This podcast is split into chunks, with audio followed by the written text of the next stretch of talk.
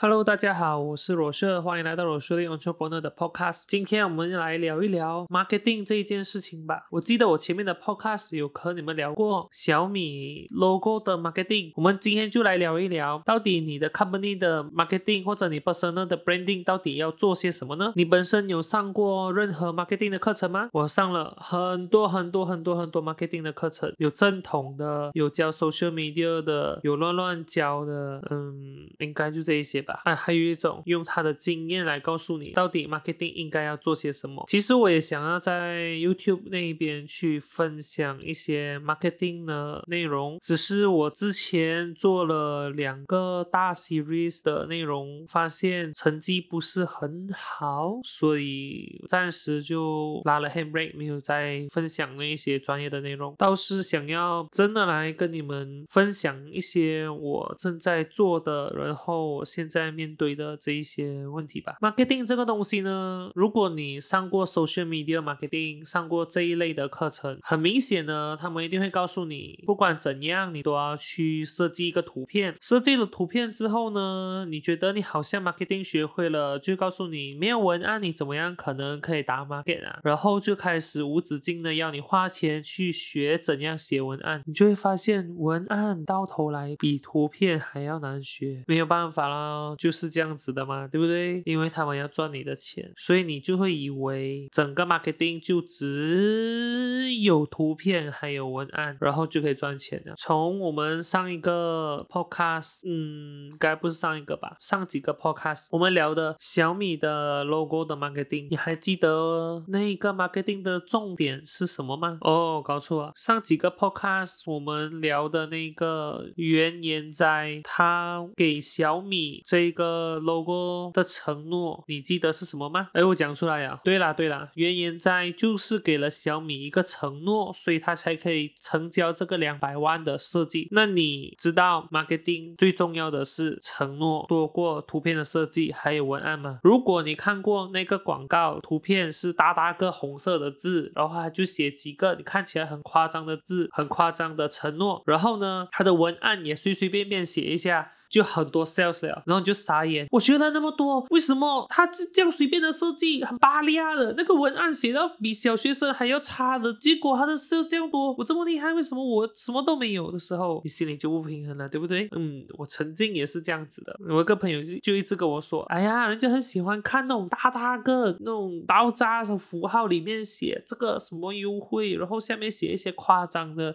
那些好处，然后人家就会下单了。我我觉得很丑，可是为什么人家很喜欢？然后为什么他的销量会增加啊？嗯，为什么他 PM 那么多？真的，当初我看到这些东西，我真的是颠覆想象。不是讲美才有人喜欢吗？不是讲文案写得好才可以打动人心吗？为什么？为什么这个这个世界怎么了？嗯，就是这样奇怪，我们想不通到底 人家在想什么？为什么那个？或者是说，还有一个朋友跟我讲很夸张，他讲他有一个朋友去帮一个小贩中心做一整年的收税 media marketing，然后就这样子跟他收了六千多块，然后什么也没有做给他，做一些很烂的东西。哎他怎样拿到那个那个那个？他怎样拿到这个 sales 的？他怎样拿到这个 case 的？很简单，承诺，永永远远你能够从人家的皮包拿钱出来，就是靠承诺。承诺就是打开皮包的钥匙。哦，这是一个金句嘛？所以我们一直都在讲承诺，承诺，承诺。那 Rochelle Entrepreneur 的承诺是什么？嗯，让我现在来想一想我的承诺就是让你们如果没有接触过创业，没有接触过 sales，没有接触过 marketing 的人，有机会从我这里听到一些人与人之间相处、人性、marketing 或者是 sales 这一方面的经验吧。就好像如果我现在去拍 video，我已经不会再告诉人家我多厉害做 video，做怎样的 video 给他。我应该会告诉他这个 video 做了，人家看到一定会喜欢，他会帮你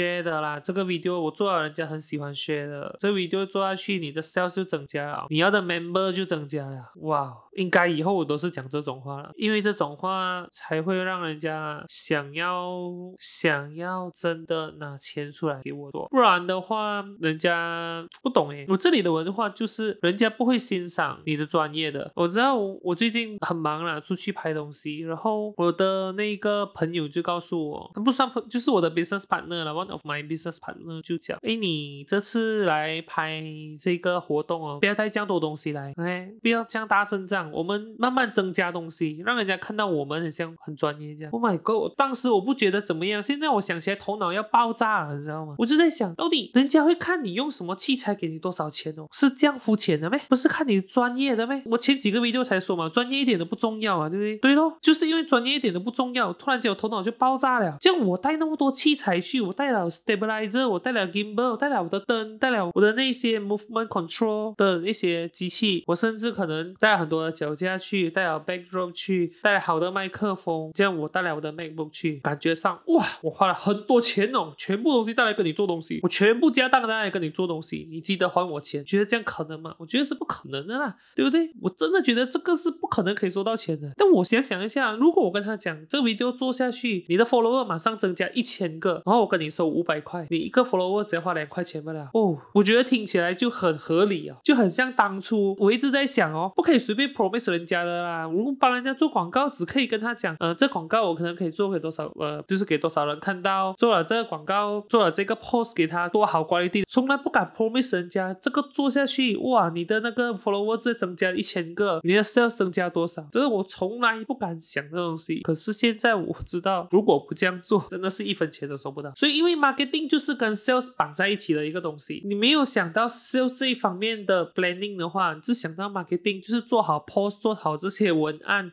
做好图片，做好你的 planning，我觉得是没有用的啊，因为你没有想到后面 sales 要怎样去完成这整个过程嘛。所以呢，我已经写好了我的承诺。罗斯雷 entrepreneur 的这个 podcast 就是要讲歪理，就是要讲我的经历，就是没有任何的对错，都是我的经验。如果对你有帮助，我也很希望你可以帮我把它学出去。当然，我的 YouTube 那边呢，就是除了 podcast 以外，会有其他的一些内容。现在。就在做一些开箱、一些科技类的评测比较，就是让更多人真的了解到专业的器材呀，或者是拍摄有关的东西啊，或者是科技有关的东西。现在我应该是 focus 在我的科技跟媒体这一方面，这是我在 YouTube 的承诺，所以我的 YouTube cover 也换掉。如果没有看过去看一下，顺便 subscribe 一下我的 YouTube channel，一样的名字就是 r o s h e l l e Entrepreneur。那我现实中呢做 video 也是要改一下我的 promise。那现在让我想一下这 promise。要怎样讲呢？应应该都会是说，我会问他要把 video publish 到哪里去吧。如果是 publish 到 Facebook 那边去，应该可以 promise 他说，至少我也我应该先去看一下他的 Facebook page 有多少个人 like，然后大概问他，嗯，你们有多少是认识，然后就 promise 他，OK，你认识的人九十八线以上都会 share 出去，嗯，应该是这样子了。所以他的如果他的 fan page 有五百个 follower 的话，讲有一百个是他可以 contact 到，但我就会跟他讲，这样大概会有八十个人帮你 share 啦。这八十个人 share 了之后。那八十个人又会有八十个人跟他学，哇，这样就有六千四百个学，哇，听起来很完美。我觉得这样子，我够跟他收个五百块，应该不是很多啦。嗯，应该就是这样子啦。那你呢？从上一个 podcast 到现在，我都在问你的承诺是什么？你想好你的承诺了吗？如果你想好了，那你一定要去我的 YouTube 那边 comment 告诉我，到底你的承诺，你对你的顾客也好，对你身边的人都好，你给出的承诺是怎么样的啊？对了，我的 YouTube 那边的 video 会是 podcast 发布了两三天之